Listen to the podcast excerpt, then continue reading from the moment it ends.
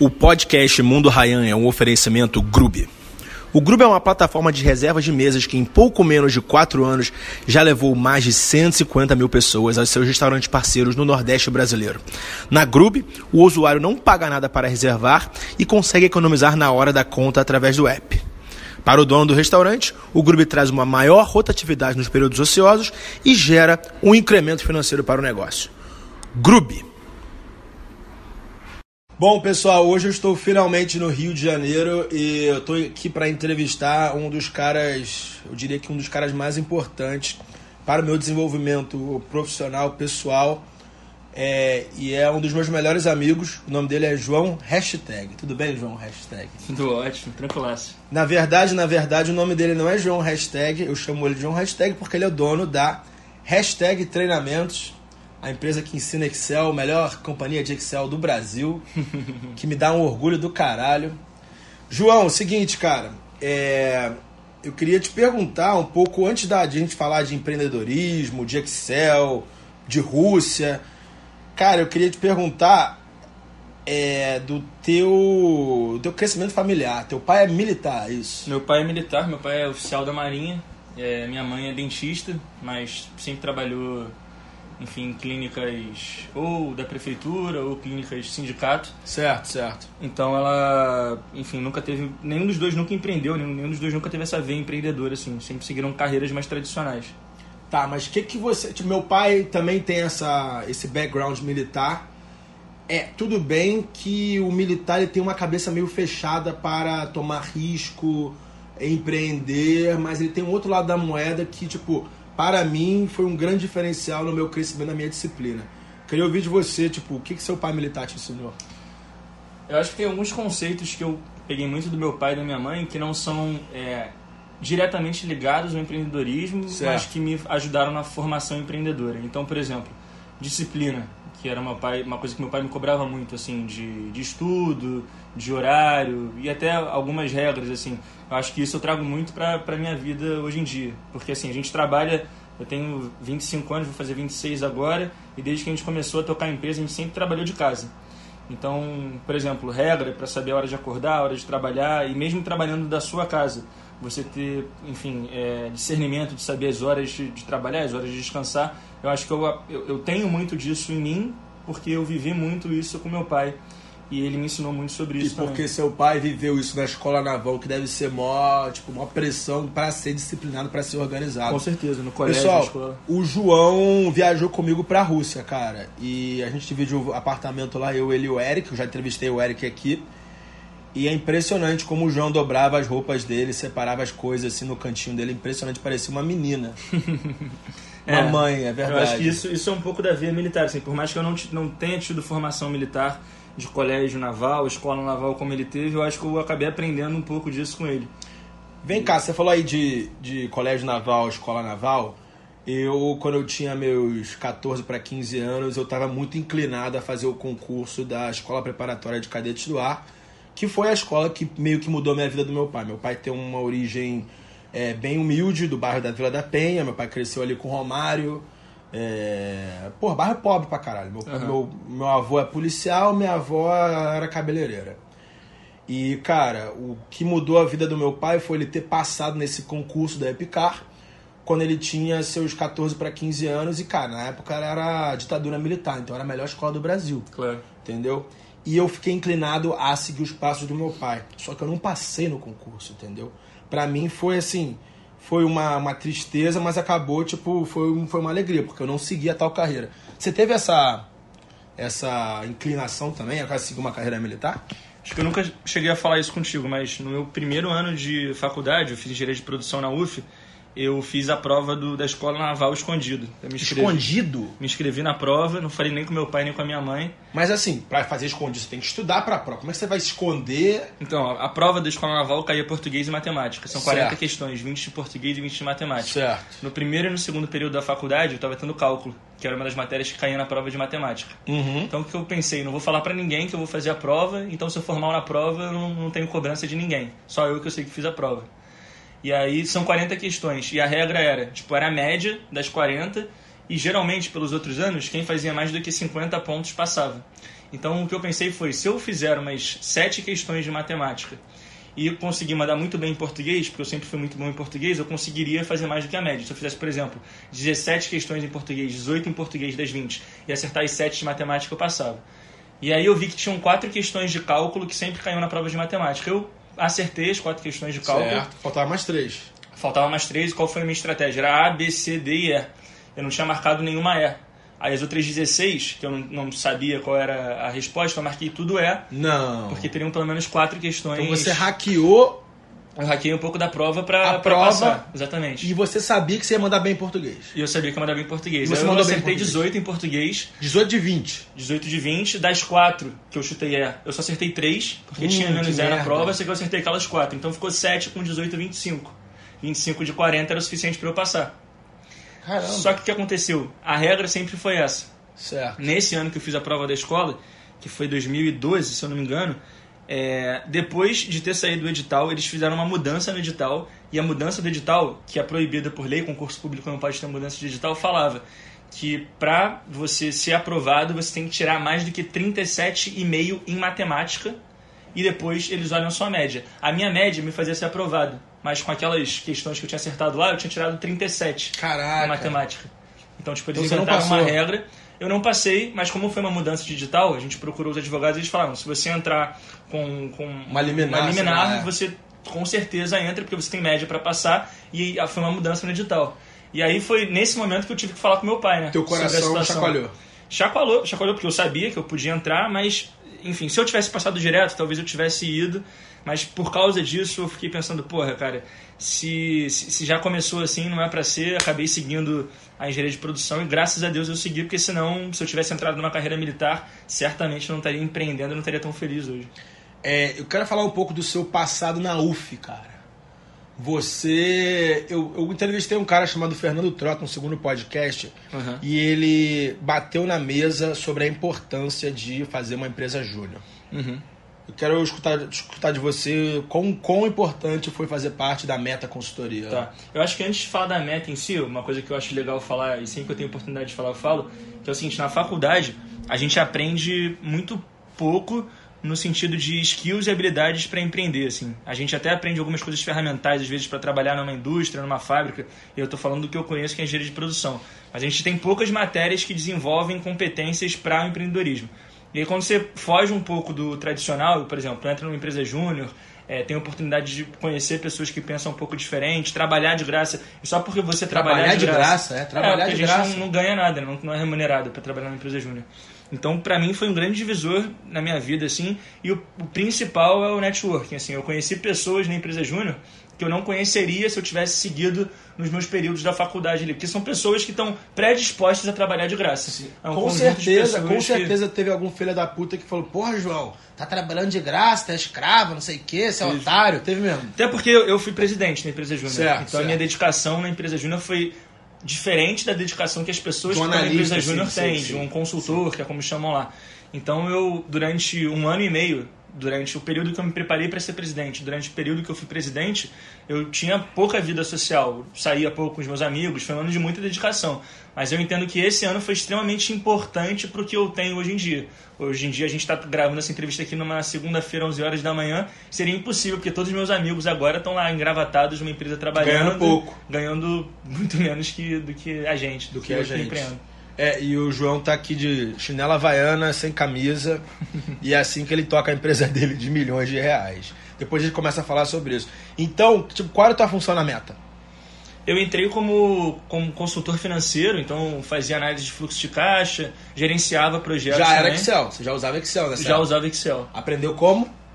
Aprendi muito na marra, fiz um curso também. É, um Presencial. curso presencial. Com o professor velhão, então.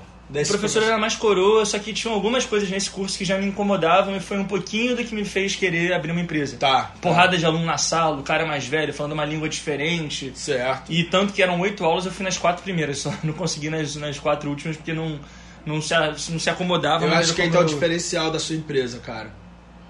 Porque você fala a linguagem do povão. Exatamente. Você é um moleque. Você tem o quê? 25, 26? 25. Você tem 25 e teus alunos têm de 18 a 23. Tem gente de 25 também. Você já deve ter dado aula pra gente mais velha que tu. Já dei, mas é minoria. 80% dos nossos alunos têm. Você já deu aula pro cara chamado Ryan dos Santos? Já dei aula pro Ryan. Caraca, é verdade. Daí, você. É, o João ele fala a linguagem da galera. E dá muito mais valor do que um professor tiozão de 60 anos que fica lá com o método dele em cima do palco. É. E eu acho que isso é um grande é um grande problema no nosso sistema educacional, porque os jovens de hoje em dia estão cada vez menos dispostos a escutar esse, esses tiozões aí, o modelo antigo de se ensinar. É, e eu acho que realmente essa migração para o online com professores que, que, se, que se conectam com você, eu acho que é o futuro da educação. Quero, e você, o que, que você fala é, eu acho, isso? eu acho que é isso. Assim, a gente, aí já entrando um pouco na história da empresa, quando a gente começou a ver a oportunidade de empreender, uma das coisas que a gente percebeu é existiam várias empresas que ensinavam Excel, escolas que ensinavam Excel, só que de uma maneira que a gente achava que não, não era correta, assim. Então, com uma linguagem para o universitário, mas com cursos que se chamavam Excel para negócios, Excel para o mercado de trabalho, Excel para gerentes, Excel para diretores. Só que, porra, todo universitário, o próximo passo do cara é ser estagiário. estagiário.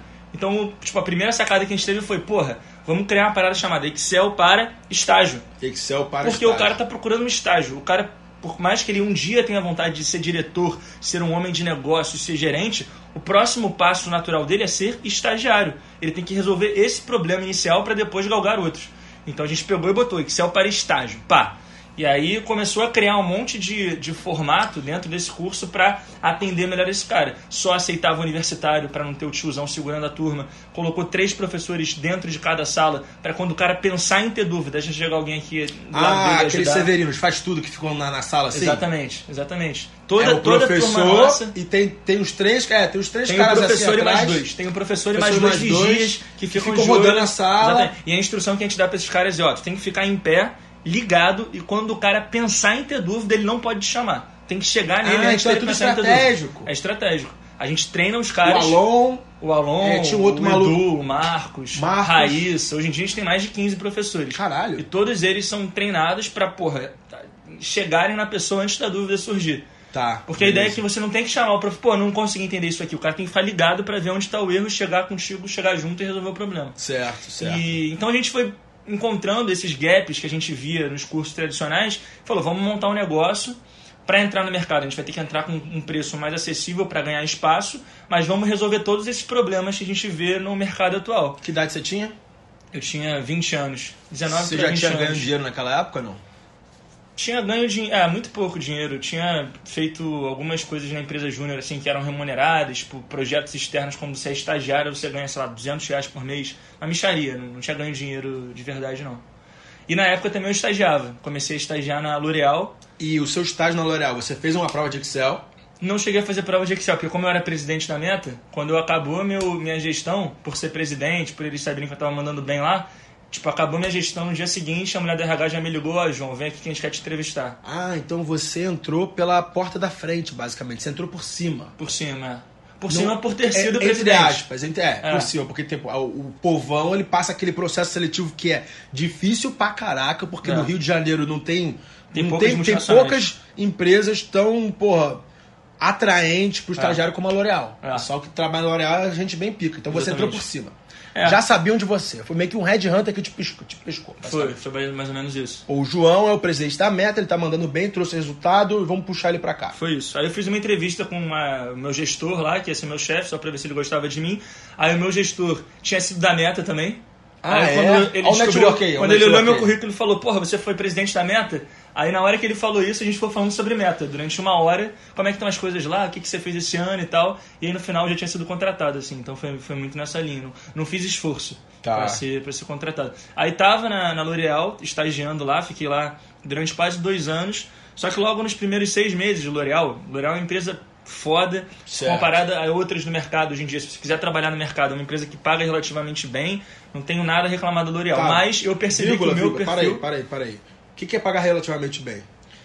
Eu tô falando pagar bem pro mercado. Sim, sim, sim. Um pagar estagiário bem pro mercado, um estagiário na L'Oréal, na minha época, ganhava 1.900 reais. Ué, é tá respeitado. Pensando no respeitado. mercado, é, um salário muito bom para estagiário. Pra estagiário. Trabalhando Tem- 4, 6 horas por dia? Trabalhando 6 horas por dia. bom, tá 6 bom, horas tá por bom. dia e lá na L'Oréal eles são, são bem tranquilos em relação a isso. Tá. Se quiser, você trabalha 6 horas por dia todo dia. E quando ele é efetivado, Aí quando ele é efetivado, ele vira analista, aí varia, entre Quatro, 4, 5, 6. Pra Acho Rio de Janeiro. 6 é o máximo. Pra Rio de Janeiro tá bom pra Tá caralho. bom, tem empresa pagando mil, dois mil, três mil Pra reais engenheiro? pra analista, pra engenheiro. Sério? Não, não, não contrata como Sim, engenheiro, sim, contrata sim. como analista, mas paga Ah, isso. porque com o engenheiro eu tenho que pagar o piso Tem que da pagar o profissão. piso e aí vai pra 8, 9 mil. Então, ninguém, mas ninguém faz isso no Rio de Janeiro. Entendi. Pouquíssimas empresas fazem isso. Engenharia de produção, então, que é uma engenharia que é, enfim, mais gerencial e tal, muito difícil você ter um cara contratado como engenheiro de produção. Aí você falou que, pô, o L'Oréal é uma empresa pica e que é muito respeitada para o estágio. Aí você, em seis meses, É, aí eu, eu em seis meses percebi que, apesar de ser uma empresa legal, de estar trabalhando com pessoas muito boas e de ter uma, uma carreira promissora, eu já manda, tava mandando bem e tipo, tinha grandes chances de ser efetivado até antes de me formar, eu percebi que o, aquele estilo de vida, de trabalhar numa empresa, de ter horário para sair, horário para entrar, aquele padrão não, não me deixava feliz, não me deixava realizado. Né? E eu fui sentindo isso ao longo do tempo, foi um processo. E por, pe- pelo fato da L'Oréal ser uma empresa legal, meu escopo ser bom, o meu gestor ser um cara brilhante, eu pensava o seguinte: se eu tô num lugar onde tudo ao meu entorno parece ok, mas eu não me encaixo, o problema não deve ser da empresa, o problema deve ser do, do estilo de vida que tem aqui com o que eu quero pra minha vida. eu tenho um livro sobre isso, sabia? Qual? Wall Street. Wall Street fala sobre isso? Eu Pô, confesso que eu você nunca li, é, cara. Você é um dos meus melhores amigos, você nunca leu. Mas é assim, sabia? As pessoas mais próximas de mim Não leio teus livros. não leem né? meus livros, não compram meus O produtos. Hackeando eu já li. Eu já até, Você até leu depois de me conhecer, viado. depois de conhecer. Eu ouvi, É. na verdade. É. Mas aí, beleza. Aí você deu esse clique na tua cabeça. Foi. Deu o clique e eu falei, cara, eu tenho que tentar alguma coisa, porque o que eu pensava na época era o seguinte: eu, por enquanto, ainda tenho 20 e poucos anos, querendo ou não, minha família nunca é, esbanjou dinheiro, mas se eu tivesse que ficar um tempo em casa, eles conseguiriam me sustentar. Certo. E aí eu pensei, cara, a hora de tentar fazer alguma coisa diferente é agora, Quanto porque daqui a pouco. melhor. Daqui a pouco você vai estar. Fudeu, às vezes idade, eu tenho com filho, mulher, filho, conta pra certo, pagar, não tenho quem me banque em casa. Então eu falei, cara, eu tenho que tentar fazer alguma merda. Pode falar palavrão? Se não puder, desculpa. Eu já galera. xinguei 50 vezes aqui, É, cara. não, não percebi. Ó, você acabou de, você acabou de se acusar de que não escuta meus podcasts. Eu vou, eu vou te dar uns catinhos de papo aqui, cara. Porque se você escutasse meu podcast, você sabia que era só tem palavrão na- nas conversas. Continua. Mas aí eu, eu, enfim, percebi que eu tinha que tentar fazer alguma, alguma parada diferente. Eu sabia que o problema não era trocar de empresa. Se fosse, seria muito tranquilo, porque naquele momento eu estava com um currículo muito bom, estava Certo. presidente de empresa júnior, monitor da faculdade, Você podia, entrar, você podia entrar em qualquer. mercado financeiro, podia, eu podia navegar onde eu quisesse ali naquela esfera. Mas eu falei, cara, se eu mudar de empresa, migrar de empresa, eu vou ficar mais seis meses, vai ser mais uma perda de tempo e eu vou sentir a mesma coisa que eu tô sentindo agora nesse processo. Daqui à frente eu vou ter perdido tempo. Eu falei, tenho que empreender. Tenho que Tá. tentar me dar a chance de abrir um negócio meu pra ver se é isso que eu gosto ou não. Pode ser que não, pode ser que sim. Quanto mais cedo, melhor. E na- uma outra coisa que eu acho que eu nunca te contei. A primeira ideia de negócio que eu tive não foi a hashtag. Foi o quê?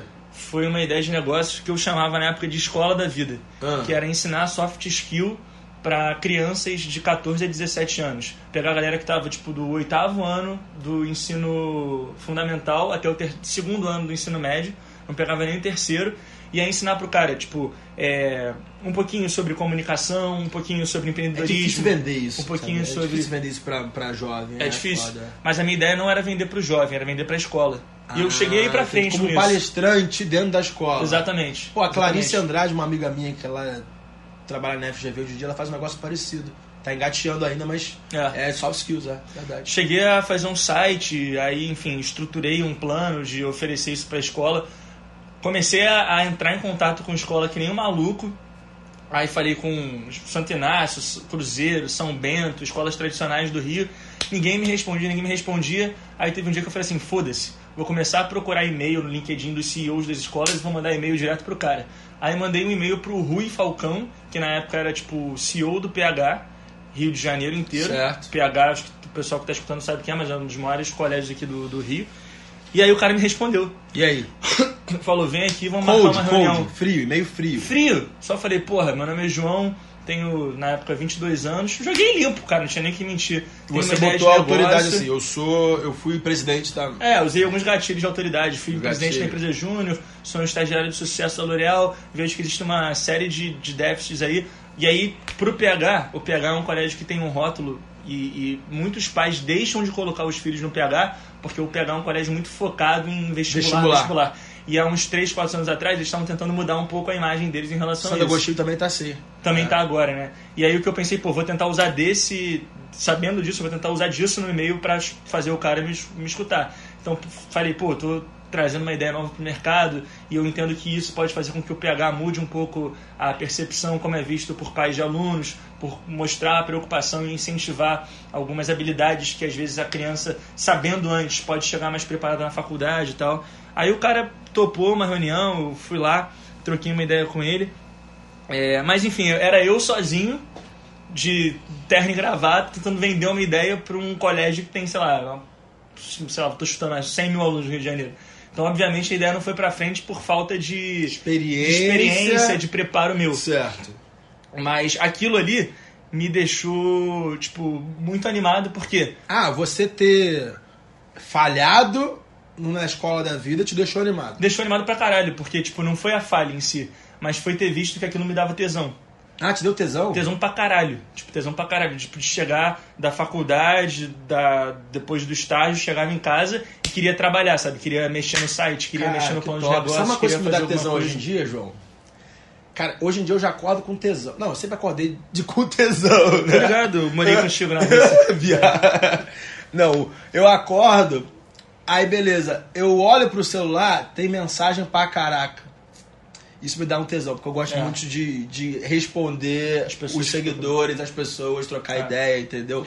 É uma coisa que me dá muito tesão, essa parte do customer service. É. Eu acho que é legal você encontrar alguma coisa que te dê tesão. Então, por exemplo, você o que, é, o que a gente conversando aqui, o que eu vejo aqui, o que te dá tesão é diferente do que me dá tesão. O que, que te dá tesão, João? Quando eu acordo e vejo, por exemplo, um monte de aluno mandando mensagem, eu entendo, pô, tem que responder a galera, mas não é isso que me dá ah, tesão. Ah, tá. Sacou? Não, é, eu, eu, eu, gosto de responder o que, me, a galera. O que me dá tesão é, tipo, construir coisa nova, é, é pensar em ideia nova, é, tipo, é, é, ver que uma coisa que saiu da minha cabeça ou da cabeça do meu sócio, que a gente resolveu construir juntos, tá dando certo, foi implementada, que a gente testou. E muitas vezes o erro me dá tesão também. Então, tá. Então, por exemplo, a gente só pulando um pouco, mas acho que faz sentido. A gente sempre fez venda do nosso curso online por fórmula de lançamento, usando certo, uma estrutura de lançamento. Certo. E a, agora, uns três meses atrás, a gente falou, pô, vamos tentar um outro modelo que é venda por aula ao vivo, venda certo, por webinar, webinário. webinário. E aí a gente começou a fazer o webinário já tem uns três meses, mas a gente não conseguiu ainda acertar o modelo. A gente toda quinta-feira, toda semana, tipo, tenta mudar alguma coisinha no ingrediente para acertar o modelo. E só essa porra de não não tá dando certo ainda, mas a gente vê que tá melhorando e que tá caminhando pro lugar certo. Te dá tesão. Isso me dá tesão. Isso Entendi. eu falo assim, caralho, o que, que, eu vou fazer hoje para melhorar essa porra? Como é que eu posso Entendi. melhorar? Então isso me dá tesão. E a escola da vida aqui no mas, não é, deu certo. Mas vamos lá, vamos lá. Isso aí tem muito a ver com o seu background de engenharia de produção, de otimização de, de processos. Não. Acho que não, não. acho que não. Eu, eu acho que assim, a engenharia de produção quando me perguntam isso, por que, como que a engenharia de produção foi importante para a tua formação como empreendedor? Cara, para mim, número um, networking. Conheci, por causa da engenharia de produção, o meu primeiro sócio, que foi o Pedro Ivo, e o João Lira, que é esse, meu atual sócio. E sem eles, eu acho que eu não estaria onde eu estou agora. Então, engenharia de produção, para mim, de forma geral, primeira, prime, primeiro nível, primeira escala de importância está nas pessoas que eu conheci e não conheceria se não fosse ela. Agora, é, o que eu acho é o seguinte: curso superior pode ser importante para o teu desenvolvimento como empreendedor se você precisar conhecer pessoas que vão te complementar. Se for por conhecimento, é, cara, para mim é livro, tempo. curso online, o que a gente sempre conversa. Sempre conversa. Procurar referências, procurar caras trocar que ideia com nível, pessoas. Trocar é. ideia. Não ser, ser tímido, ser cara de pau de chegar de e conversar com as pessoas. Cara de pau. Porque eu acho que às vezes numa conversa que a gente está tendo, que nem essa que a gente está tendo aqui agora, a gente consegue aprender e absorver muito mais do que numa matéria de seis meses da faculdade. É, e aí, se a gente faz isso múltiplas vezes, conversa com muita gente, com muitas pessoas, as chances de, enfim, você pegar muito input, muito insight, que vai fazer às vezes uma ideia tua decolar, é muito maior do que você ficar dentro de uma sala de aula o tempo todo. Verdade. Esses dias eu estava em BH, no, no Fire, Hotmart Fire. Uhum, no evento. E um amigo meu chamado Israel Salme, ele é CEO da Melius. Conhece a Melius? Conheço. É uma das maiores startups do Brasil e é cashback, fintech. Uhum. E ele falou uma coisa que é, ele foi fazer o Startup Chile e a empresa estava faturando 700 mil reais por ano. Uhum. E, cara, com 700 mil reais por ano, eles não iam sobreviver. Uhum. E ele falou assim, ó, eu tive que jogar fora. Eu, ele estava num ambiente chamado Startup Chile com várias empresas ali do lado. Ele falou, olha só, eu tive que jogar fora aquela lei de que a mamãe fala, não converse com estranhos. O dia que ele começou a ser cara de pau e conversar com estranhos naquele ambiente do Startup Chile, que era um coworking com 300 pessoas, ele saiu em um ano de 700 mil ano para 32 milhões ano. Uhum. Eu não sei qual é o faturamento da Melios hoje em dia, mas está na casa das centenas de milhões por ano. E o Israel é a nossa cidade, moleque, tipo, tava na Rússia com a gente. Uhum. Tava, no, tava.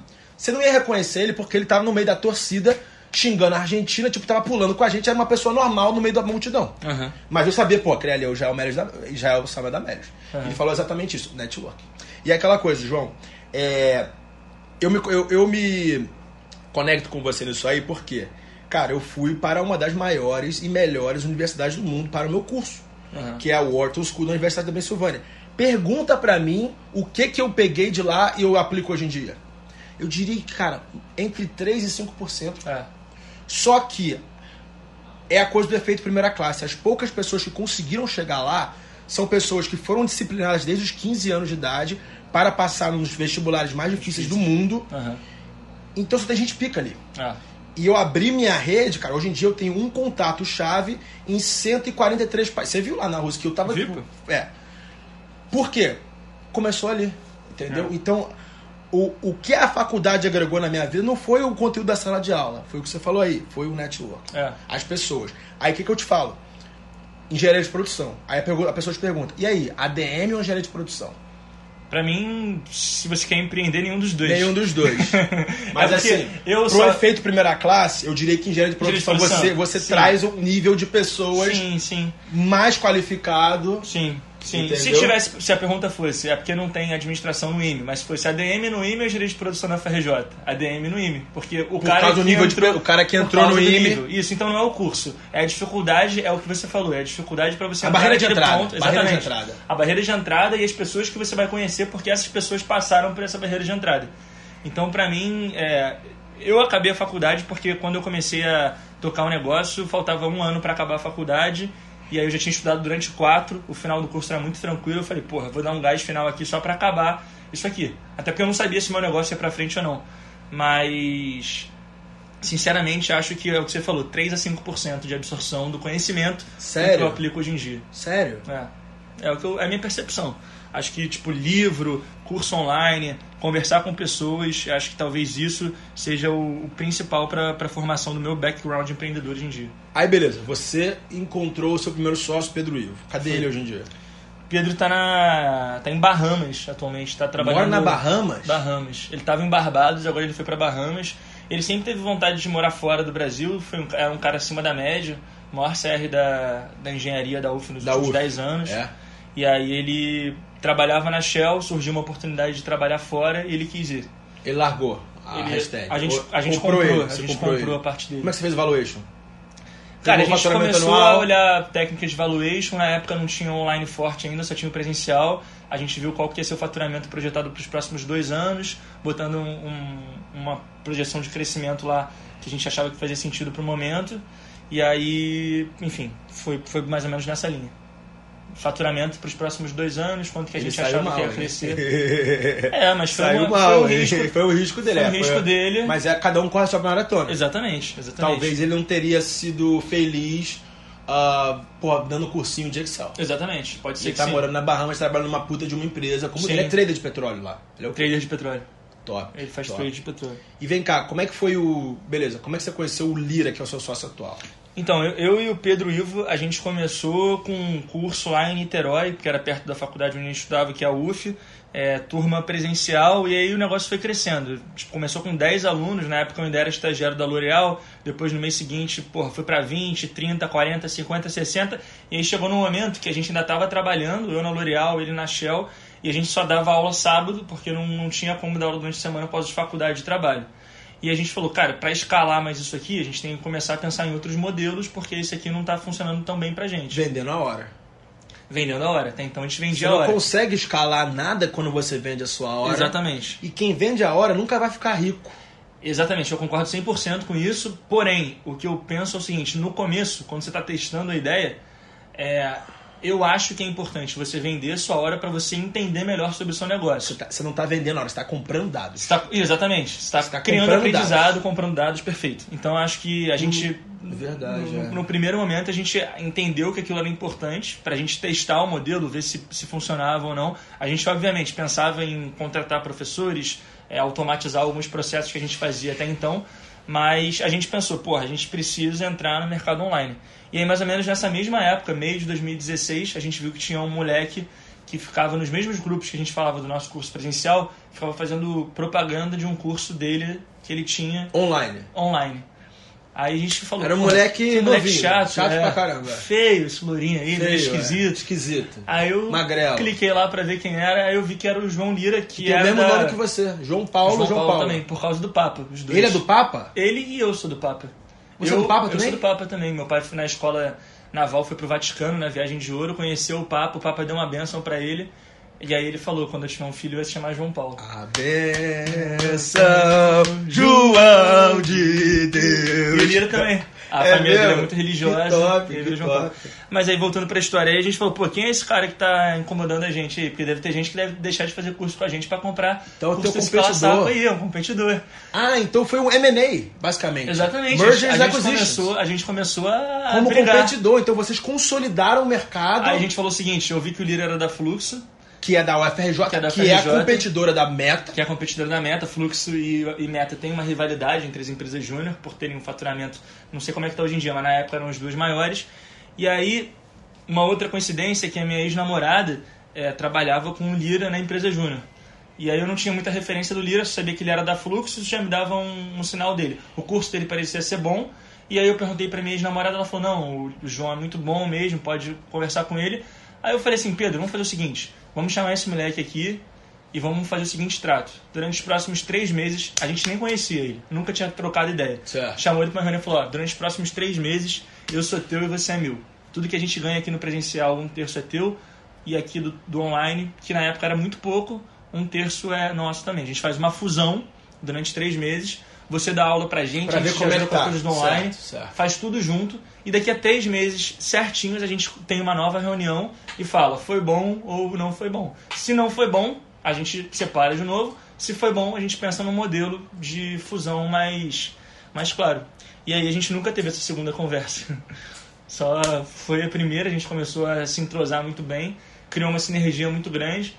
É, É aquela mina que você conhece na night, transa Fala, com ela de é primeira casar, e fala assim, caraca, que, que, que, que, sexo bom. que sexo bom, que menina top, é pra casar e casou. É, pra casar e casou, exatamente. Caraca, que legal, Casou. cara. Aí no meio desse processo o Pedro Ivo acabou realmente saindo do país. E aí quando ele saiu do país o João já estava com a gente e a gente comprou. Cara, mas A o que eu gosto muito de você e do Lira é que vocês são caras completamente diferentes. É. E o seu skill de networking, de soft skill, de conversar, de, de cativar as pessoas, complementa com o skill dele analítico pra Técnico. caraca, É. técnico. É. Ele sabe programar, ele é muito bom em processos, pá, pá, pá, pá. É. E é exatamente isso. Foi e você isso. é a cara, ele é o background, você é a cara da empresa. É. João hashtag é a que aparece. É, é. No, é, o online a gente teve que construir sobre a imagem de um de nós dois e a gente conversou, achou que fazia sentido ser em cima da minha imagem, mas isso não, enfim, ele aparece em alguns vídeos também no YouTube, no Instagram, no Facebook, Certo. com menos com menos intensidade, mas acho que é muito porque a gente tem clara noção das competências fortes de cada um, assim. O João faz uma porrada de coisa que eu sei que se eu tivesse que fazer, eu faria com uma performance muito melhor, menor que a dele. Certo. É, e eu acho que a, a recíproca, também é Recíproca verdadeira. totalmente verdadeiro. Então eu acho que a gente, tipo, se combina é, e apesar de ser muito diferente, tipo, em uma série de aspectos, eu acho que tem algumas coisas que fazem a gente ser muito parecido, assim. Então, tipo, o mindset de resolu- resolu- resolução de problema, é, a, a maneira de tratar as pessoas no sentido de, tipo, sempre entender o outro lado para tomar decisão. Então isso faz com que a gente trabalhe muito bem. E aí o João entrou, a gente desenvolveu um curso online novo, completamente do zero, quando Certo. o João entrou a gente começou a estudar muito sobre marketing digital, na, mais ou menos nessa mesma época, quando o Ivo foi para fora. Eu tomei a decisão de largar a L'Oréal.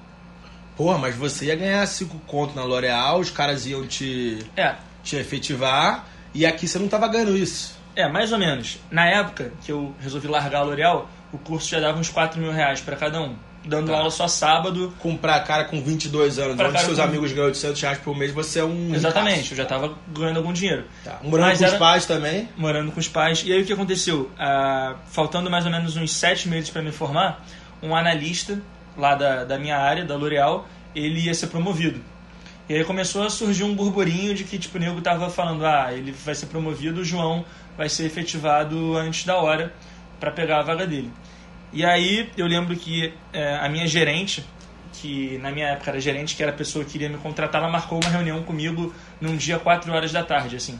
E aí, no dia anterior eu vi, porra, reunião 4 horas da tarde, a mulher nunca marcava uma reunião só comigo. Eu falei, fudeu, a mulher vai, vai me fazer uma proposta vai jogar de, contra a parede. de efetivação. Falar que ela não quer. E aí eu marquei uma com ela 9 da manhã, no mesmo dia, para me demitir. Tipo, ah, antes marcou, dela, antes, antes dela, dela marcar comigo, eu falei, tem que marcar uma antes com ela pra me demitir, pra não ter, não ter erro. Cara, que sacudo, cara. Que Aí corajoso. Eu falei, eu falei, a primeira pessoa que soube disso foi o Lira. Ah. Eu falei com o Lira, chamei ele pra, pra tomar açaí, que ele não toma chute. Aí falei, porra, Lira, é, tomei uma decisão, não quero que isso interfira na sua, mas eu vou largar a, a minha carreira lá na L'Oréal pra tocar o um negócio. Que ano foi isso? 2016. Cara, eu, eu, tive uma história muito parecida em 2015, sabia? De sair lá do banco, né? Não, não do City. City eu saí 13. Uhum. Pra, pra tentar essa carreira pública de escritor, de TV e tal. Não deu certo nos primeiros dois anos. 13, 14, é, início de 15, eu tava me fudendo. Uhum. Eu, tipo, eu estava acostumado com um nível de vida, com um nível de grana, um nível de, de, estilo de vida. Você parou de ter, né? E eu parei de ter e eu tava assim, meio que batendo em pedra, uhum. sem chegar em lugar nenhum. Uhum. Eu falei, cara, meu fluxo de caixa tá caindo, eu tenho uma namorada e eu não tô conseguindo, tipo, levar ela pro Outback, por exemplo. Uhum. Eu vou conseguir um emprego, vou arrumar um emprego. Cara, eu tinha contato com o Red Hunter pra conseguir um emprego ganhando 10 mil reais aqui no Rio. Que 10 mil reais no Rio é dinheiro pra caramba. Como, é, sei lá, eu tinha 20 24 anos. É muita coisa. É um dinheiro considerável. Pô, mas é muito menos que eu ganhava em Nova York. Só que foi aí que o, a grana do e-book e do Amazon começaram a, a, a começaram a cair. Não era 10 mil reais, era, sei lá, 4 também, era 4,5. Mas eu falei, cara, se eu tô fazendo isso, trabalhando duas horas por dia, imagina se eu tiver meu dia todo para me dedicar a esse meu verdadeiro sonho. Isso. Que é ser escritor. Foi exatamente isso que eu pensei na época. Eu pensava, porra, eu só dou aula sábado. Por que eu só dou aula sábado? Porque eu não tenho como fazer nada durante a semana. E é o tempo. É o tempo. É o tempo. O tempo é seu maior ativo. Exatamente. Você está comprando seu tempo. Exatamente. E a gente não bota a compra do tempo na conta, né? Não conta. A gente só compara dia, 10 é, mil com 4 é, mil, mil, 4 mas não conta as 6 não horas a mais que você vai ter por dia. Caraca, eu ganhava bota aí, 30 mil com 21 anos em Nova York, mas eu trabalhava 12, 14 horas por dia. Exatamente. E sábado também. Exatamente. É, é uma conta legal até para quem está ouvindo fazer. Tipo, o cara pegar o número de horas que ele trabalha por semana e dividir pelo, pela quantidade de dinheiro que ele ganha. Porque às vezes ele acha que ganha muito bem, mas ele, se ele pensar pela hora de trabalho, ele tá, tá ganhando muito Eu mal, em né? Nova York eu ganhava menos do que, do que um funcionário do McDonald's. E eu tinha um trabalho muito, como é que se diz? Glamuroso. Uhum. Mas, cara, glamour uhum. não paga a conta. Uhum. Entendeu? Glamour não é. paga a conta. Aí beleza. Aí você largou a L'Oréal. Larguei a L'Oréal, falei com o Lira, Lira, vou sair, aí fica à vontade para tomar a tua decisão. Aí ele mais ou menos falou, ah, não, era isso que eu tava esperando também pra, pra E largou a, a meta decisão. também? Largou a, visa a visagem. Ah, ele já, tava, ele já tava ah, efetivado na visagem? Ele não tava efetivado, mas tava numa situação muito parecida com a minha. Tipo, estagiário muito bem visto lá dentro, que tinha tudo para ser promovido a consultor lá, que é o primeiro cargo deles. Cara, é... Beleza a gente largou as empresas, começou a ter mais tempo durante a semana, começou a trabalhar da minha casa. Na época eu morava na Tijuca ainda com os meus pais, tomei um cômodo lá pra gente trabalhar. E a gente falou, cara, a escala tá no online. A gente pode até começar a dar aula durante a semana no presencial, vai aumentar um pouco o faturamento, mas onde a gente vê realmente projeção de ganho tá no online. Vamos aproveitar e fazer o seguinte: gravar um curso, montar um estúdio, gravar um curso. Então a gente gravou um curso tipo top, com câmera profissional, iluminação. Gambiarra! É, gambiarra, mas. Tua, tua iluminação era qualidade profissional, mas tipo, era papo, caixa de papelão. É, mas a gente, luz, caraca, a gente ia fazendo. Luz porque a gente, loja na de, época a gente caraca. não tinha dinheiro de pagar, porra, não, mil mas, é- reais. Mas é engenheiro, cara. É, a gente Você, foi engenheiro, sabe montar, sabe resolver problema. É. Cara, é isso que eu, que eu gosto muito de engenheiro, cara. O engenheiro tem um tiro para resolução de problemas. É. A gente gravou o curso e aí a gente pensou, pô, não adianta só gravar o curso, a gente tem que aprender sobre uma coisa que a gente não sabe tão bem, que é marketing digital. E aí pegou, porra, 6 mil reais na época, que era dinheiro pra caralho pra gente. Comprou o curso do Érico lá. Fórmula, de, de lançamento. lançamento. Foi o primeiro curso é que, que nego falar, a fórmula de lançamento é muito cara, não sei o que, não sei o que lá. É. Valeu o investimento? Cara, primeiro lançamento a gente já tinha feito, sei lá, 5 vezes essa grana aí. Primeiro 30 mil reais no lançamento. É, acho que foi 30 ou 25, alguma coisa assim, não lembro dos. Então já voltou. Não. Já voltou. Mas assim, tem gente que compra a forma de lançamento e não tem resultado e bota a culpa na forma de lançamento. É, você estudou, você parou, você e o Lira pararam tudo. É, eu não fiz é, uma... Um curso mais longão, tipo 40 horas, sei lá. Não sei qual é a quantidade de horas, não. Deve ter mais de 20, com certeza tá. tem. Mas acho que, tipo, curso online também não dá pra medir muito pela quantidade de horas, tá. muito mais pelo resultado pelo que resultado traz. Que traz e tá. trouxe um resultado do caralho pra gente, mas a gente não parou por aí. Eu tenho muito amigo que ficou milionário por causa da fórmula da de lançamento. É. Comecei a, estudar, a gente começou a estudar outros, outros modelos de marketing digital, outras referências. Pegou, porra, uns caras que eu acho que vale até a pena pra quem tá ouvindo, às vezes, anotar. Tem um maluco nos Estados Unidos chamado Remid Seth é, tá, vou botar aqui embaixo. É um indiano, é, um indiano que copyright. fala sobre copywriting, mas fala muito sobre. Ele tem um curso online chamado Zero to Launch também, que ele ensina tipo a porra toda do zero até você fazer o lançamento. Certo. Não no modelo do Érico, mas no outro modelo. O próprio cara que inventou a fórmula de lançamento, que tem um livro chamado Launch. É, Jeff Walker. O Jeff Walker. Ele trouxe a ideia para o mundo e o Érico trouxe para o Brasil a ideia dele. Tem o Gary Vaynerchuk, que é porra, um cara referente. Então tem vários caras que a então gente Então você pesca conteúdo. Como é. E aplica. Exatamente. A gente começou a pescar, aplicar, cresceu os lançamentos. E aí. Primeiro lançamento 30 mil, aí foi quando o Ryan apareceu na sua vida. Como é que é. você conheceu o Ryan? Cara, eu acho que você fez um comentário num post nosso, não foi isso? Uhum. Falando, você, viu a gente. Não, é que vocês faziam uns vídeos muito fanfarrão. Isso, isso. E patrocinavam. Na é. Dando aula na praia, Dando fazendo paródia. Praia, fazendo paródia. Proquisito. Vai namorar comigo sim. É. Não, Proquisito é o é. Despacito, né? Como é que era do Vai namorar comigo assim? É. Coloca a dinâmica aí, clique em inserir, rápido, meu bem.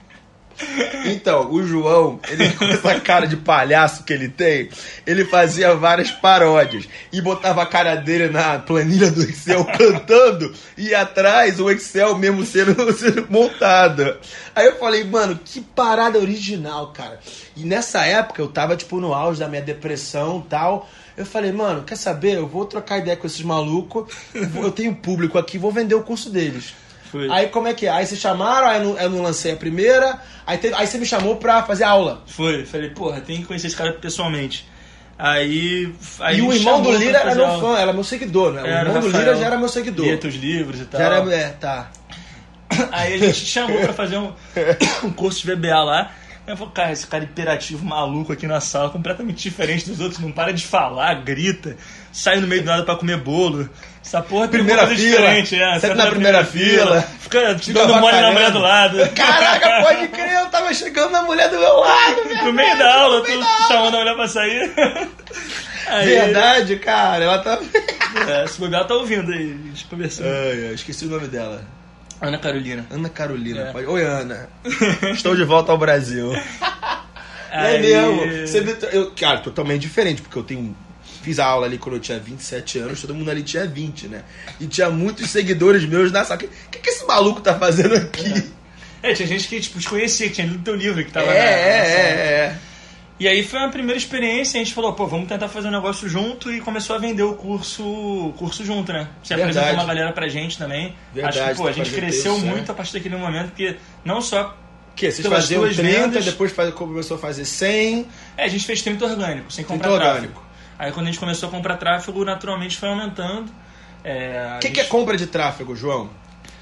para um for dummies, comprar é, for, dummies, é, for comprar dummies. tráfego é você gastar dinheiro com Facebook, Instagram, Google e outras mídias de forma geral para conseguir leads, que são pessoas que te conhecem e aí para essas pessoas que passam a te conhecer, você começa a fazer propagandas para que em algum momento elas viram clientes seus. Então é aquela ideia de funil, né? Que você gasta dinheiro para botar uma porrada de gente para te conhecer e dessa porrada de gente, um ou outro vai comprar, mas um ou outro que compra compensa o dinheiro que você gastou inicialmente. E aí você, basicamente, quando pensa no infoproduto, num negócio digital, você tem que pensar no tráfego, que é a grana que você coloca para gerar esses leads, e na conversão, que é quantos por cento desses leads viram teus clientes finais. E aí, tendo ideia de quanto você gasta para comprar um cara e quanto você gasta para converter um lead, você consegue pensar quanto que você vai investir no próximo lançamento. 2016 pré hashtag da fórmula de lançamento do Hamid, pré-hashtag voltada ao online. Qual é o teu faturamento anual? 2016, mais ou menos. Olha, fazer aqui uma conta rápida porque eu não sei de cabeça, mas a gente tinha em média 60 alunos por mês com um ticket de 400 reais. Ah, cara, anual, bota aí uns 300 mil por ano. Vocês faziam 300 mil, pô, que é uma grana considerável para um molequinho, mil. um molequinho de 23 anos. O Lira é até mais novo que você, né? O Lira é um ano mais novo. O Lira é um ano mais novo. Não, ah. ele é 9,4, dois anos mais novo. É, o Lira Não, vai... ser do final do ano, é, exatamente. Beleza, 300 mil. Aí vocês começaram a estudar online, fazer compra de tráfego e fazer network com o Ryan, que trazia gente, pá, pá, pá. Passou para quanto? Segundo 2017. 2017 a gente já fez milhão. Um milhão em 2017. Fez, um milhão. E esse 2018. ano deve chegar a uns 3. 3 milhões. É. 300 mil, 1 milhão, 3 milhões. É. Tá ruim não, hein? Não, não tem que reclamar não. Mas eu acho que assim, é, não é... Porque às vezes algumas coisas me irritam um pouco assim, então o pessoal falando, ah, teve sorte, porra... Nasceu em berço de ouro. Nasceu em berço de ouro. Não, porra, nasci na Tijuca pai militar, nunca me faltou nada, mas também nunca. Você estudava em colégio por permuta, porque é. tua mãe era. Minha mãe atendia, dentista. atendia dentista de graça lá para os funcionários você... do colégio para eu poder estudar lá. Então, assim, nunca me faltou nada, eu sempre tive a melhor educação que eu pude ter. Meus pais sempre é, me deram tudo do bom do melhor, curso de inglês e tal. Mas nunca. Não, por exemplo, quando eu comecei a tocar um negócio, eu não pedi 100 reais pra minha mãe. Foi tudo, tipo, primeira vez que a gente deu aula, a gente falou com o maluco da sala que a gente alugou, cara, a gente não tem dinheiro para te pagar agora.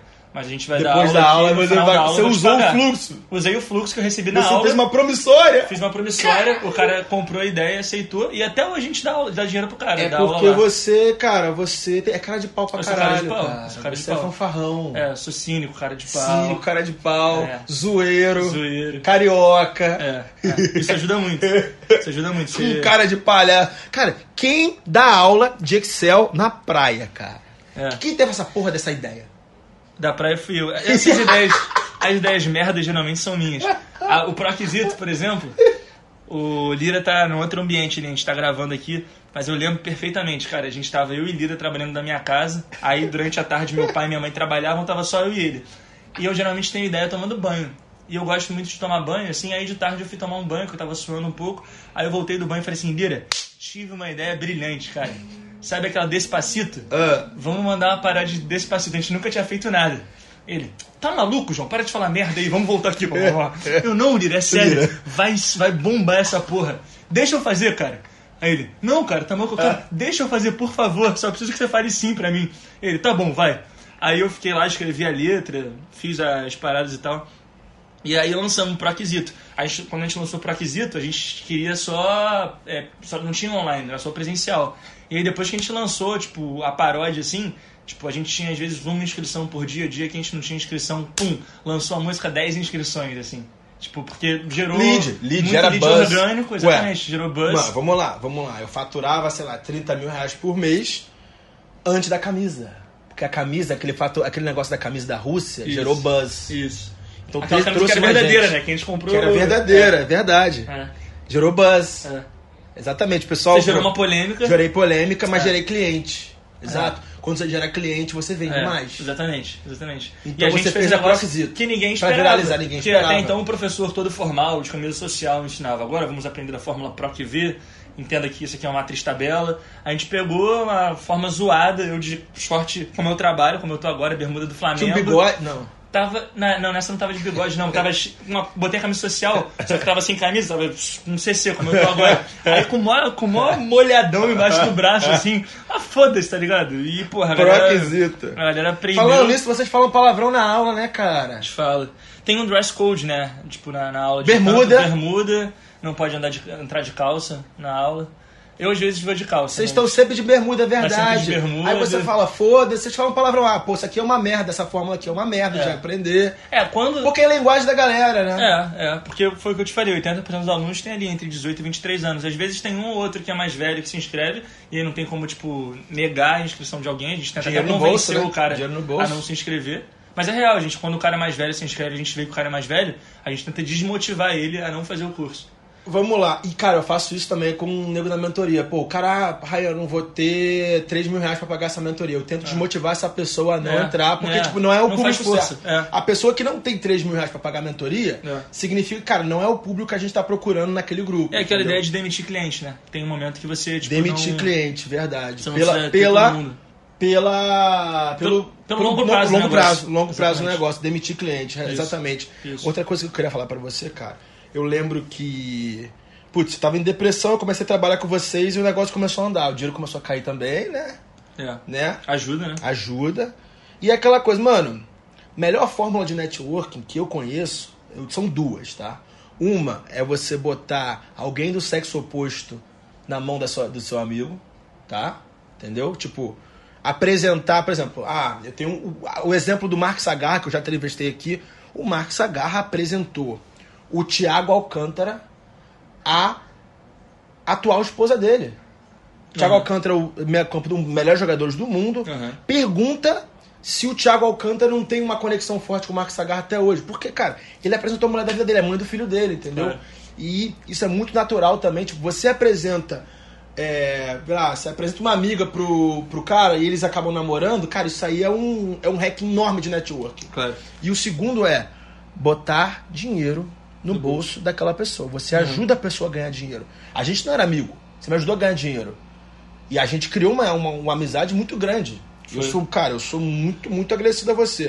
O que, que você fala disso aí? De, de- você concorda? Tipo, É, eu, eu acho que é, faz parte, tanto apresentar mulher quanto dinheiro, eu talvez seja um pouco mais.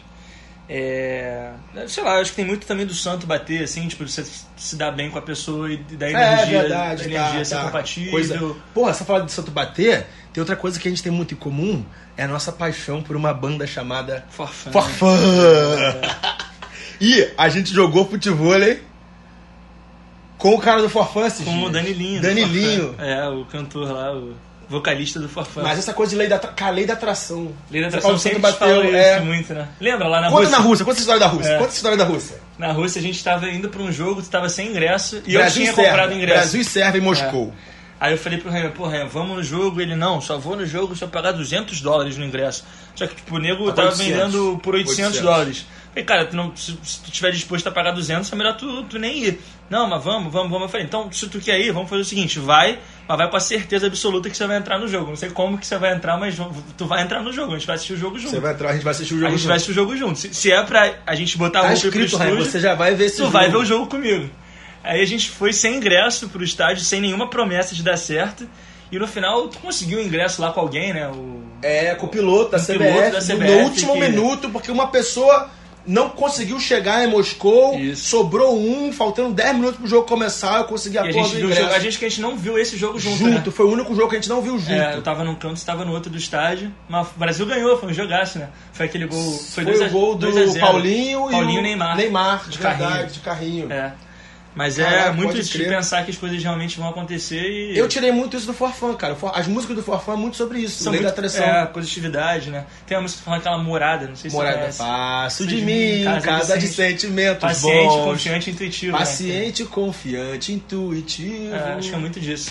Os É, caras são muito loucos, mas as, as, as letras são muito boas, né? Muito louco, realmente. mais essa segunda realmente. fase do Forfã, assim, que eles. Psicodélico, eles é. passaram de música adolescentezinha para É. os caras mais lei da atração, um negócio mais psicodélico. Devia Uma ter fumado maconha. cabeça. É, devia, mas. Pra, pra escrever aquilo tudo ali, cara, a Cada um pessoa não faz o fica pura, não, cara. É.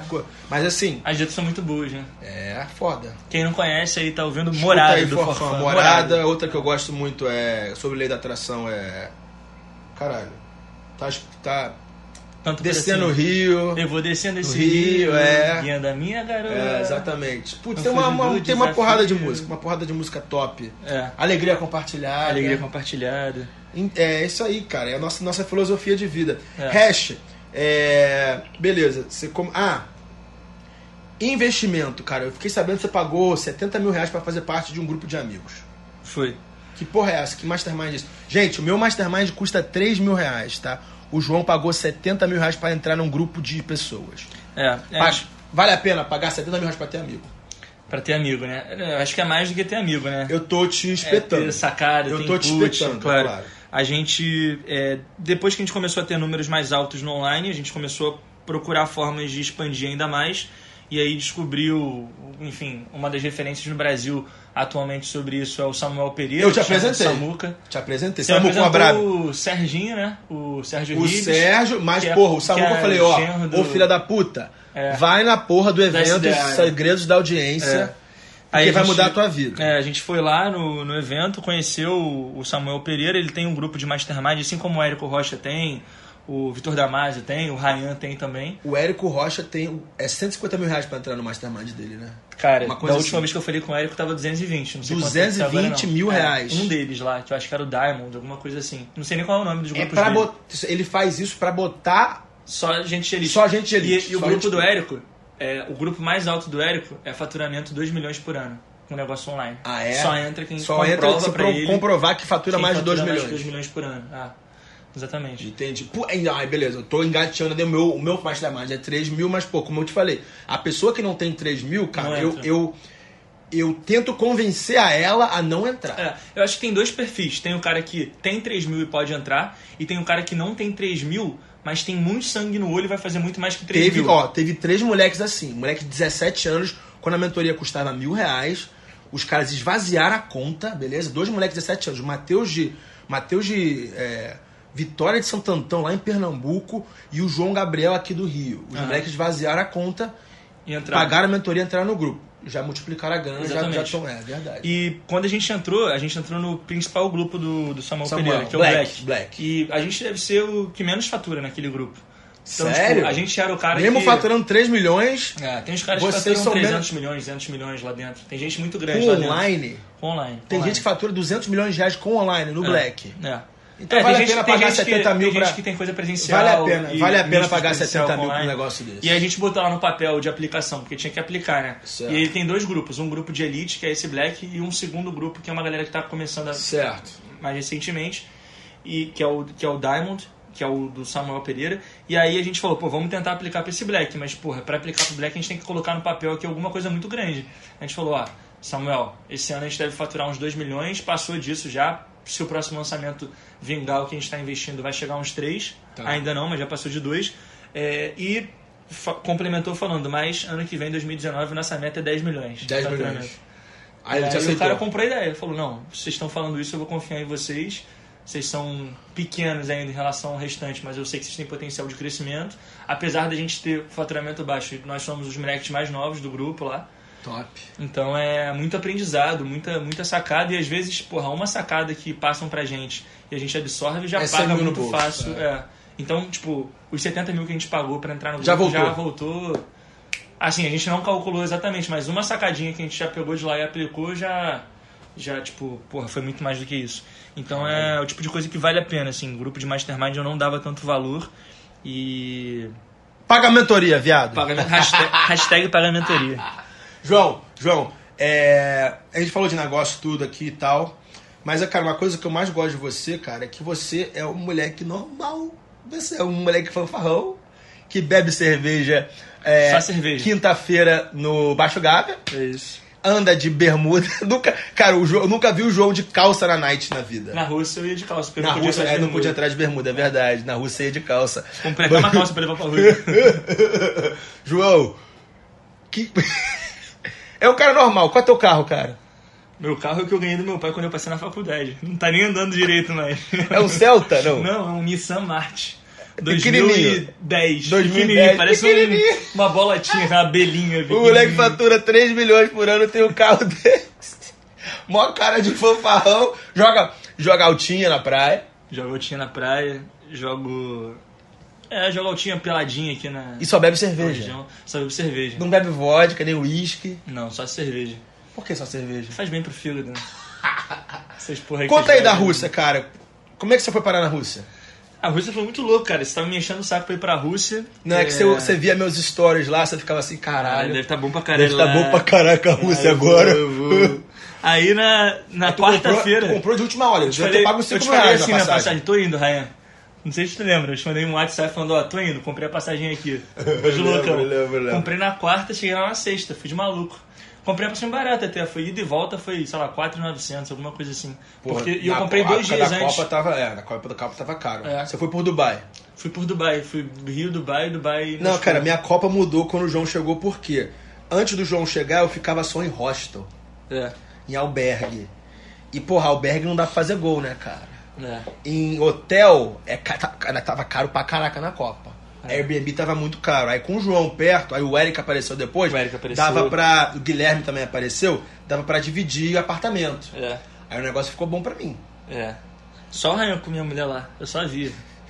O cara fazendo é. festa lá. É, o Guilherme também. O Eric é casado. É. Você não, não, não, conseguia desenrolar com as russas. É, não conseguia. Tinha esse problema. E o Guilherme, o Guilherme, o Guilherme tinha essa. é. Qual foi a melhor cidade que você gostou da Rússia? O que, que, que, você mais, mais gostou da Rússia? Tipo, como é que foi a tua experiência na Rússia? Cara, a Rússia é um país muito louco, né? A gente viu uma parada muito, muito diferente, assim. Lembra um dia que a gente foi pra uma night não sei se você lembra disso, acho que foi em Samara, que a gente foi numa night e quando a gente voltou tinha um cara andando de cavalo, assim, na rua. No meio da rua, disso? verdade. Tipo, 4 horas da manhã, assim, o pai com uma criança. Tipo, qual, qual, é o sentido de ter um pai e uma criança andando de charrete Às na quatro rua? Da manhã. 4 da manhã, todo mundo bêbado voltando da rua. E tipo, que nem o cara quando na pracinha, domingo, 9 horas da manhã aqui no Brasil, era o cara com a criancinha. Eu pensei, imagina que situação foi essa. A criança tava chorando, o pai desceu, pegou o cavalo e foi dar uma volta de cavalo com a filha no meio da rua, assim num, num lugar urbano, assim, tipo, uma cidade grande, né? Então é um país muito diferente, assim, é... Foi um choque cultural. É, algumas cenas que eu vi, não sei se tu viu comigo também, mas tipo de homem gritando batendo, com mulher, batendo, batendo na mulher, mulher no, no metrô. metrô. Eu lembro dessa, Lembra, o cara bateu na mulher no queria vagão. se meter. Eu falei, eu cara, tá meter, maluco, tá maluco, é. Tipo, é. A gente tá num país diferente, tu vai se meter lá eu fui me meter, vai, cara. É. O, cara bateu, o cara bateu na mulher, eu ia me meter. Mas é. todo mundo no vagão só olhou. Só ficou... olhando. Porque, tipo, por mais que seja um negócio muito diferente, muito louco pra gente, é, eles estão acostumados, é um costume deles. Então, por mais que humanamente seja muito estranho pra gente ver aquela situação, a gente não pode chegar e se meter no, na vida dos caras assim desse cara, jeito. Cara, eu vou te explicar minha, minha teoria para isso, cara. É o seguinte: a Rússia foi o país que mais perdeu é, seres humanos na Segunda Guerra Mundial. Uhum. Então, depois dos anos 40, 50, 60, tinha um gap muito grande de mulher para homem. Uhum. Os homens morreram na guerra, certo? Uhum. Então, tipo, tinha 20, 30 milhões de mulheres a mais do que o homem. Então, essas mulheres cresceram num mundo onde elas tinham, tinham que servir aos homens para conseguir casar. Tipo, tinha que. Tipo, não sobrar, né? Não sobrar, não ficar pra titia. E essas mulheres aí que ficavam sob pressão foram as mulheres que educaram as mulheres de hoje. Foram as avós e as mães que educaram as mulheres de hoje. São muito submissas. As mulheres são muito submissas na Rússia, tipo. É uma cultura muito machista, mas é tão natural para elas que, tipo, elas são meio que cegas para isso, entendeu? É. Uma, uma coisa. Cara, eu saí com uma mina que tinha grana, tinha um bom trabalho, família de russos milionários, uhum. e na hora de pagar a conta, eu tinha que pagar. E ela falou: não, não, não, é o papel do homem pagar nesse país. Eu não, não, não, vou, não vou coçar meu bolso. É. Entendeu? Não, não existe o fato de um homem dividir a conta com uma mulher é, na Rússia. É. Não, tem umas, umas coisas muito loucas, assim. Então acho que assim, o choque cultural que a gente teve é, é uma experiência que por si já vale, tá ligado? Tinha a Copa, tinha umas coisas muito loucas que a gente vivia, as festas que a gente ia, mas ver essas pequenas coisas durante o seu dia a dia e, tipo, observar a diferença daquilo ali pro teu, pro teu mundo, para mim foi o mais legal da Rússia, assim, que eu não viveria. Qual foi o melhor dia para você? eu tenho, um, eu tenho um dia que guardado na minha cabeça que foi Cara, teve um dia que foi muito engraçado. Vou falar, foda-se essa porra. Aquele dia que a gente que eu conheci uma menina pelo Google Tradutor. Não, Lembra? você conheceu na FanFest. Conheci na FanFest. E ficou conversando com ela pelo Google Tradutor. É, não, todo na mundo, verdade, todo na mundo. FanFest eu fiquei por mímica, né? Ah, por mímica, Mas eu, eu fui desbravador nesse dia. Eu verdade, conheci verdade, as meninas e trouxe pro grupo. E aí fiquei fazendo mímica há mó tempão com a galera. Aí alguém me falou, João, usa o Google Tradutor, que eu não, não, não tinha usado até então. E as conversas nossa com o grupo de meninas eram todas pelo Google, eram isso, silenciosas. Isso. Eram conversas silenciosas. O celular passava para cá. Isso. E um de nós, que eu não vou dizer quem, éramos quatro, certo? Éramos quatro. Um de nós conseguiu um golzinho na Rússia por causa do Google Tradutor do João Hashtag. É. Exatamente. Foi legal essa, essa aí eu legal. esqueci. E eu lembro que a gente foi lá pra casa, que a gente tava alugando, eram quatro homens e quatro mulheres. Eu, Certo. você não fala o nome do resto, Tá. dos outros dois. Mas o, os quatro homens que foram e as quatro mulheres, a gente ficou, tipo, imagina a cena, quatro casais numa casa e o maior silêncio, porque tava Silêncio, todo mundo total silêncio. escrevendo e esperando outra pessoa ler pra pessoa escrever e você ler. Verdade, Porque total nenhuma delas silêncio. falava inglês. Era só, tipo, a gente escrevendo em português pra virar russo e elas escrevendo em russo pra virar português. Verdade, aí beleza, não tinha, não tinha, geralmente é um after party, assim, tem mais bebidas. A gente fez o, o erro de trazer vodka. É, E russos não bebem vodka. é verdade. Vodka é bebida de. Ah, lembra que a gente fez? A gente Vodka é bebida de, de bêbado velho da Isso, rua, isso, mendigo. mendigo. é. Mulher russa não bebe vodka. A gente roubou vinho, não foi? Vinho Do da casa. da casa. Vinho dia na caixa, vinho tinha um. É, exatamente. Caixa de leite que vinha com Caixa de vinho. leite que vinha com vinho, mano. É. Foi muito, muito doido Esse isso. dia foi legal. Mas era esse dia que tinha mente, não? O dia seguinte, sabe por quê? Porque foi o dia que a Rússia ganhou da Espanha. Foi muito foda Esse, dia, foi foda, Foi cara. muito foda. Porque as pessoas estavam muito felizes, Foi muito abraçando a gente, É. pedindo foto. Tipo, Foi É, muito legal esse foi, dia. foi. Ganhando os pênaltis da Espanha, esse foi, foda. E ninguém esperava, né? Tava todo mundo indo pra despedida da Rússia, Muito né? louco. E o pior dia qual foi? Quando a Rússia perdeu, né? Não, o pior dia Não. foi quando o Brasil O perdeu Brasil o perdeu a Kazan, Bélgica, né, cara? É, Aquele dia foi... foi. Eu Foi fiz um... Eu, eu, transei aquela noite. Não, você... Fica quieto. É. É, você transou aquela noite. Foi ruim, mas pra mim terminou bem. Pra Terminou vocês, bem. vocês estavam tristes lá, você e o Eric chorando. Foi nesse dia que eu fui embora, né? Que fui- Caraca, é fui verdade, você foi embora de casar mais vocês. cedo, você É. despediu da gente mais Fui pra São cedo. Petersburgo pra conhecer, que eu não tinha conhecido ainda. Você sozinho. chegou aí na, na semifinal? Chegou! Fui na semi contigo. Contigo? Foi, Não, foi, que você comprou o ingresso, eu fiquei lá fora Foi, foi. negociando. A gente viu junto o jogo, não? Você Não, não, hein, a gente Mas foi negociando. Foi. Foi. Ingresso, eu vou- João, eu vou entrar nesse jogo por 100 dólares. É, e tu entrou, né? Eu entrei e ainda botei 100 euros no bolso. Eu lembro, eu lembro. Eu fui cambista. Eu. Agora vamos voltar pra terminar aqui com o empreendedorismo, cara. O que você recomenda pra galera que não quer ser funcionária, que quer faturar milhões que nem você? Aham. Pra começar, primeiro, primeiro passo, João. Primeiro passo. Coisa de pulo do gato, mas assim, coisa iniciante. Tá. Então, eu acho que assim, a, a gente, a nossa geração, o pessoal que tem 20 e poucos anos, a gente cria uma série de objeções pra é, criar justificativas próprias para não ir pra frente. Assim. Então a gente fala de falta de dinheiro, falta de tempo, falta de ideia. E eu acho Falta que, de assim, sócio, falta de programador. sócio. exatamente. Então a gente tenta encontrar motivos externos para justificar o nosso fracasso. Certo. E aí, o que eu percebo que a minha história talvez tenha a agregar para alguém é o seguinte: eu, é, dinheiro não sobrava, tempo não, porque eu fazia faculdade, estagiava.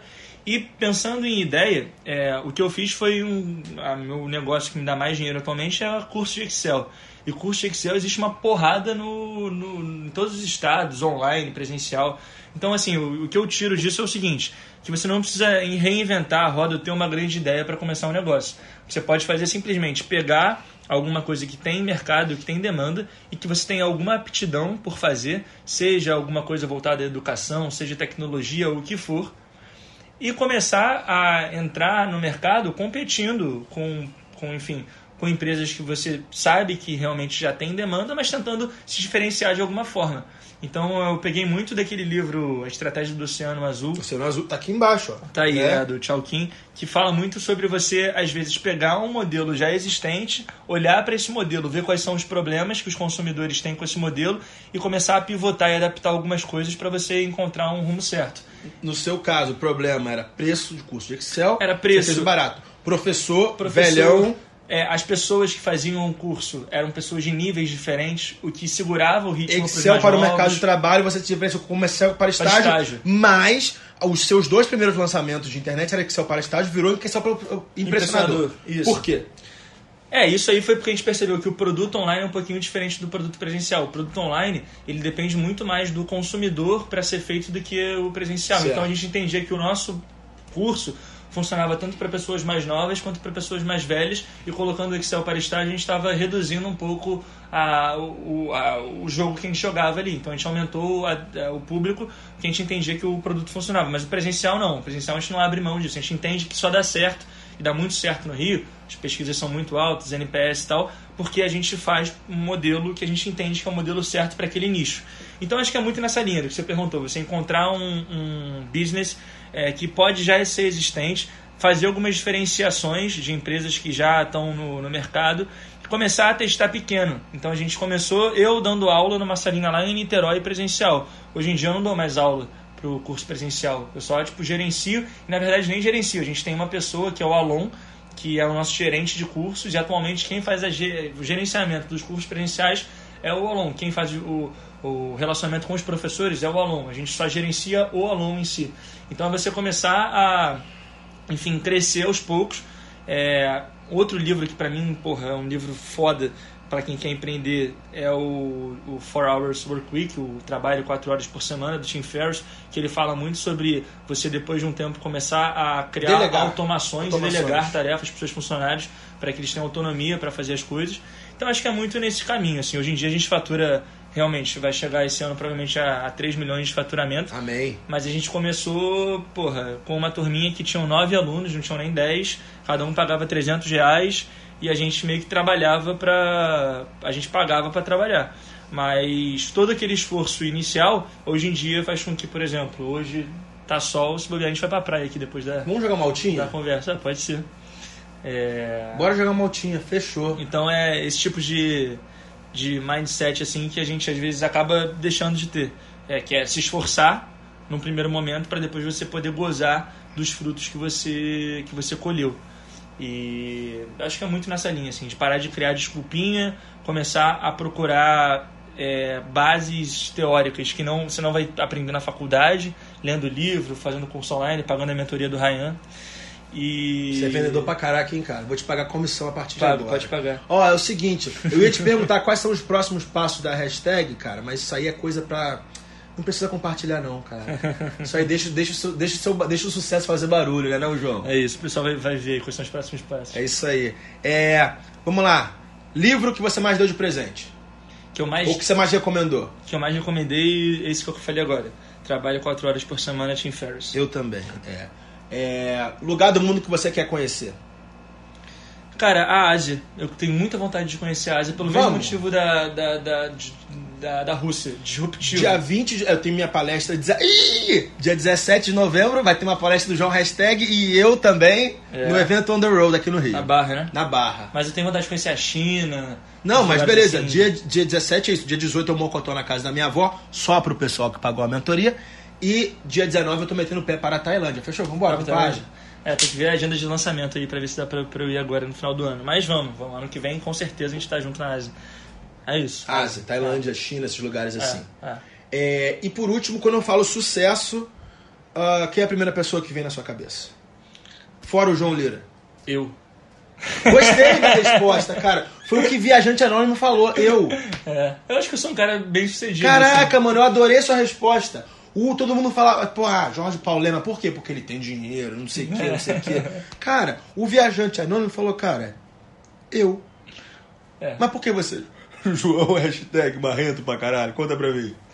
Cara, eu me considero uma pessoa muito feliz, assim. Você é muito feliz, cara. Acho que dá pra ver, né? Eu nunca te vi puto da vida. É, tô sempre. Não, sempre... só no dia do que o Brasil perdeu. É, mas aí quando o Flamengo perde, em algum momento, um, um, um motivo Caraca, pontual. Você assim. é flamenguista doente mesmo, eu esqueci. É. Eu já fui pra night com esse moleque e ele estava de bermuda e de camisa do Flamengo. É. É, camisa do Flamengo é dress code também. Tem uma porrada ali. Você entrou na night de camisa do Flamengo. Okay. No Palafita, não foi? Era do Milan, não era nem do Flamengo. Eu tinha ido pro Maracanã com a camisa do Milan. Eu fui é direto do Maracanã. Fanfarrão, muito Era uma quinta-feira. João, hashtag, como é que as pessoas te acham aí nas redes sociais? Cara, tem o Instagram, mas eu uso mais para fins pessoais até, mas quem quiser seguir, fica à vontade. É João PF Martins. E tem as mídias da hashtag, hashtag tanto no Facebook, Instagram, LinkedIn, é, porra toda, é só escrever hashtag treinamentos que vocês acham aí. Fechou. Aí nessas mídias todas a gente dá dica de Excel, de um monte de coisa. E pelo meu Instagram pessoal, é, enfim, quando a gente tiver alguma novidade aí da empresa, a gente anuncia por lá também. Olha, pessoal, vou terminar aqui meio que abrindo o coração, porque, cara, eu tava num momento muito ruim da minha vida e esse moleque apareceu e ele fez muito mais do que, tipo, botar dinheiro no meu bolso através de uma, de uma sociedade que a gente fez, uma parceria ele foi um cara que compartilhou essa felicidade dele comigo e me viu olhar que tipo tem muito mais coisa para fazer no mundo, que tipo, eu era top, que eu dava para tocar a vida pra frente, que eu não devia ficar em casa. Eu, cara, eu tava, querendo ou não, antes de conhecer o João e o Lira, eu tava em casa olhando pro teto, porra, o dia inteiro eu não, não nem pegava nem sol, cara, de tanto tão mal estava em depressão. E cara, esse moleque virou meu amigo e virou a chave na minha cabeça.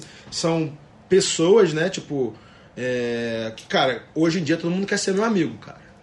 Mas quando eu tava na merda, cara, são poucas pessoas assim, eu vou dizer o nome deles: Michel Elau, a, a Bia Batista, a Ingrid Carvalho e os que o principal deles foi o João Hashtag. Então eu te agradeço muito por, pela nossa amizade, é, por ter compartilhado sua, sua felicidade comigo e por ter me tirado do buraco por nossa amizade, cara. Tamo junto. Tamo junto. Pessoal, esse foi mais um podcast Mundo Ryan. João Martins, João Hashtag e até o próximo episódio. Valeu! Valeu. Eu. Eu. Eu. Eu. Eu.